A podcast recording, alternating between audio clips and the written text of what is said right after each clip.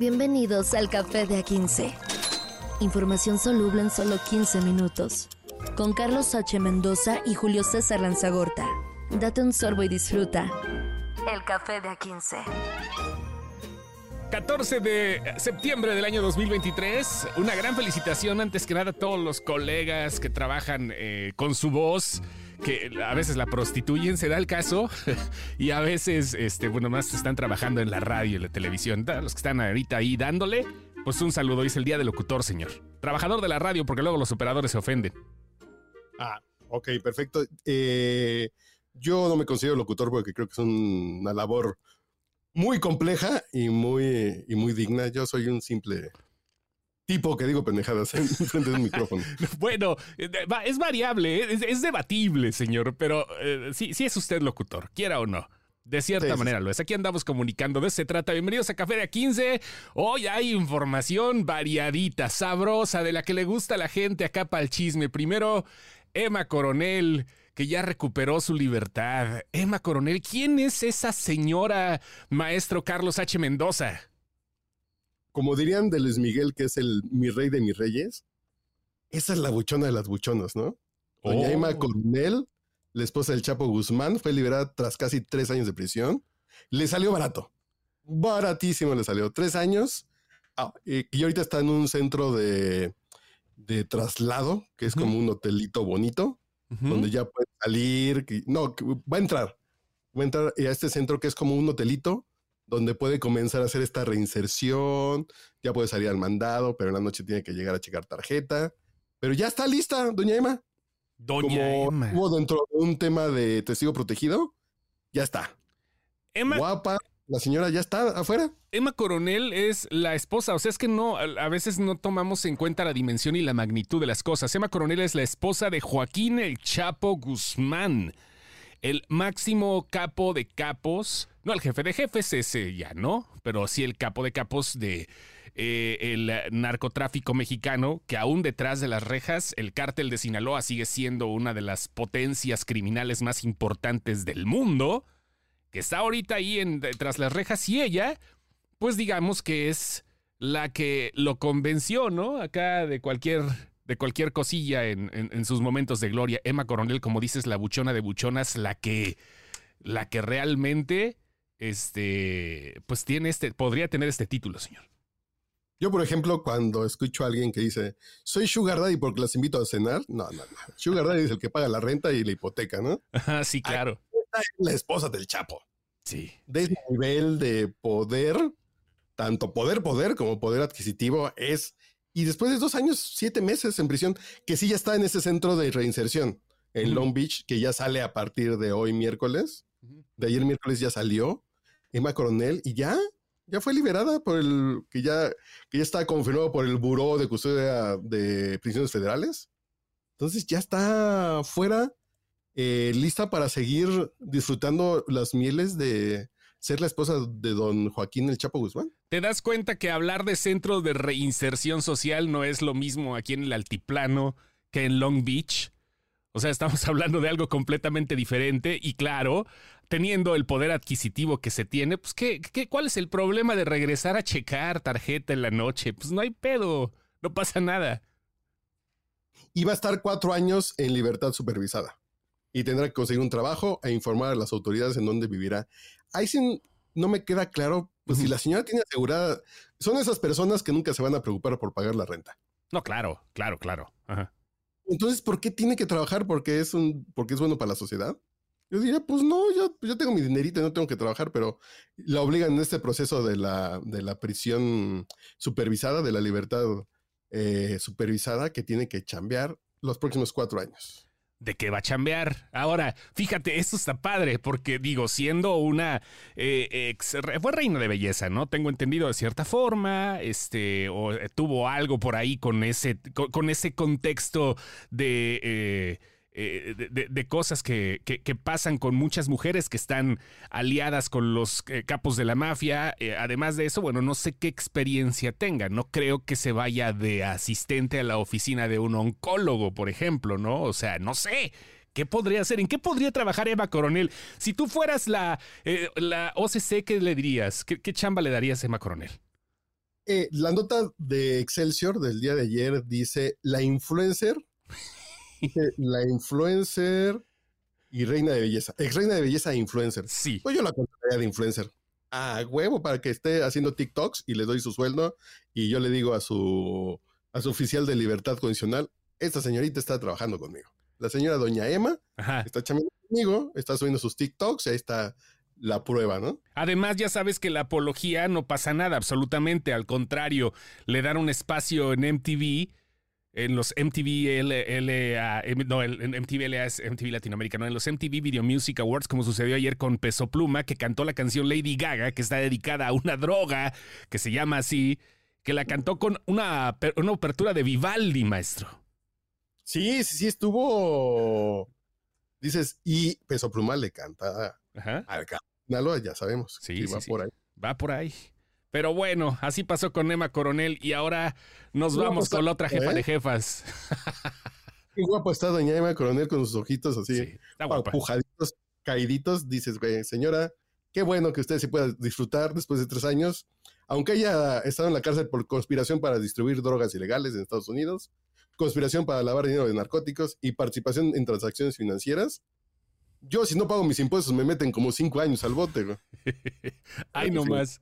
Ay, nomás. Ay, nomás. Oye, y hablando de jefa de jefas, Claudia Sheinbaum ya está ahorita agarrando el, el vuelo, ¿no? Para, pues para lo que viene. Ya la campañita ya tiene a sus, a sus allegados y a sus asegúnes. No, qué, qué, preocupante, Melik. Se va a poner muy raro y quién sabe para dónde va a jalar.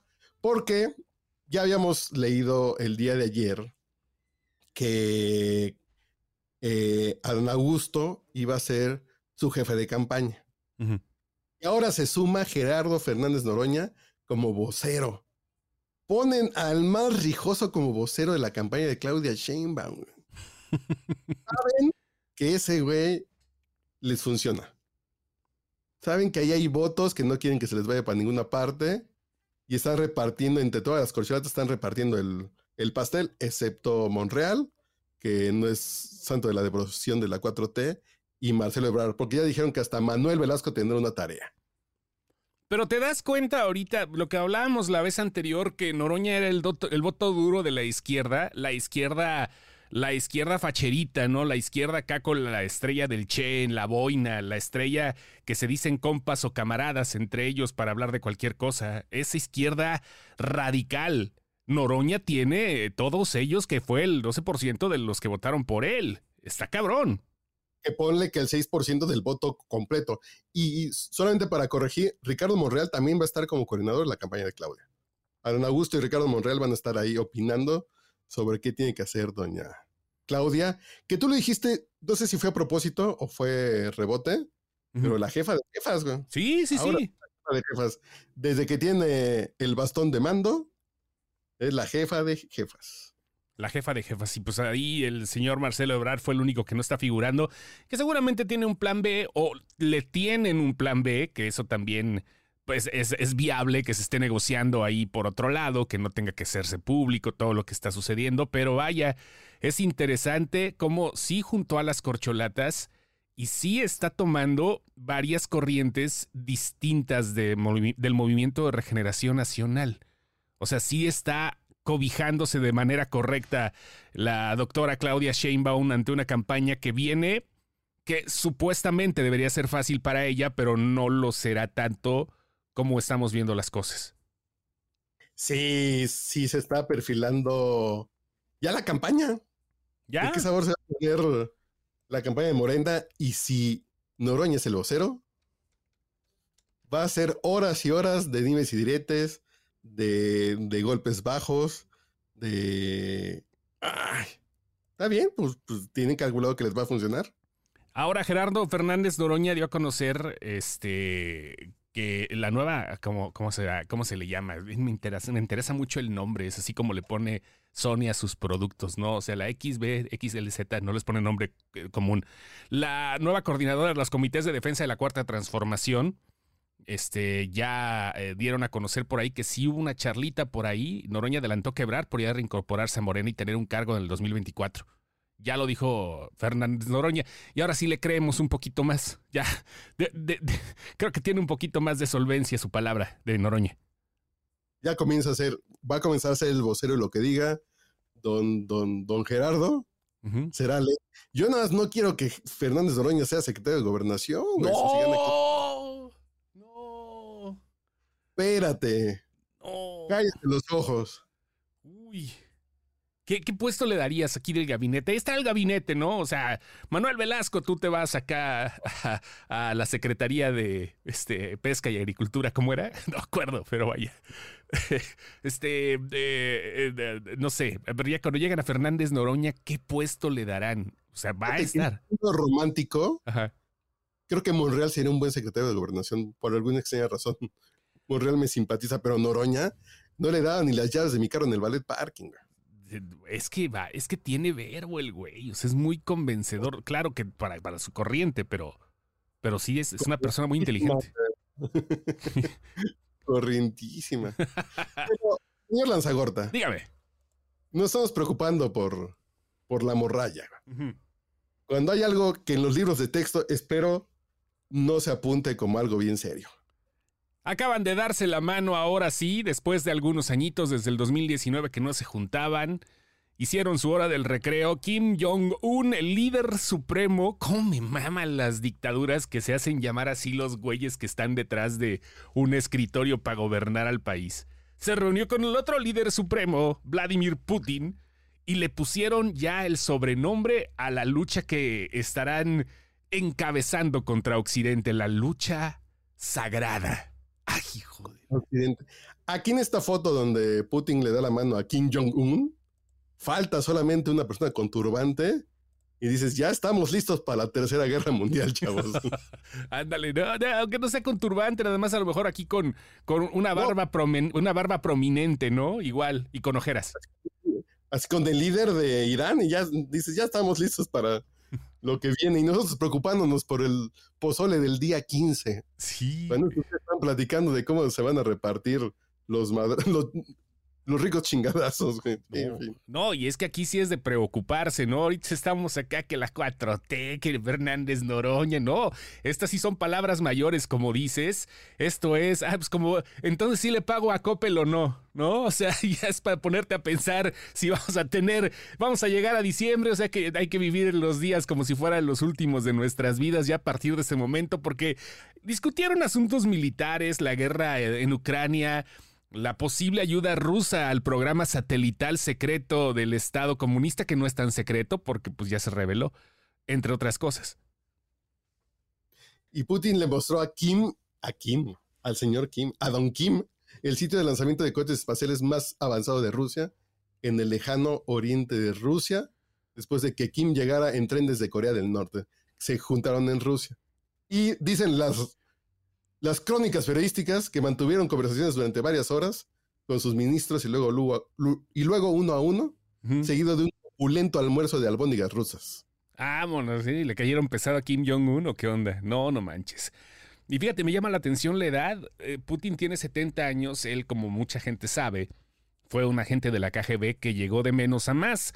Fue uno de los... Eh, eh, fue líder de la KGB con Gorbachev. Sí, claro, o sea, eh, me tocó ver fotos todavía cuando estaba bien morrillo el güey, así lo veías con cara de que voy a chingar al mundo alguna vez, ¿no? O sea, y como dices, líder de la KGB con eh, Mikhail Gorbachev y después creciendo y llegando hasta este momento eh, en un país donde seguramente no llegó por escrutinio de voto por voto, casilla por casilla. Fue por otra situación y toda la, la parte de su currículum tiene que ver con que le valía madre todo. Así es Putin. Yo soy fan de la Segunda Guerra Mundial y YouTube de pronto me recomienda videos de mira cómo comenzó.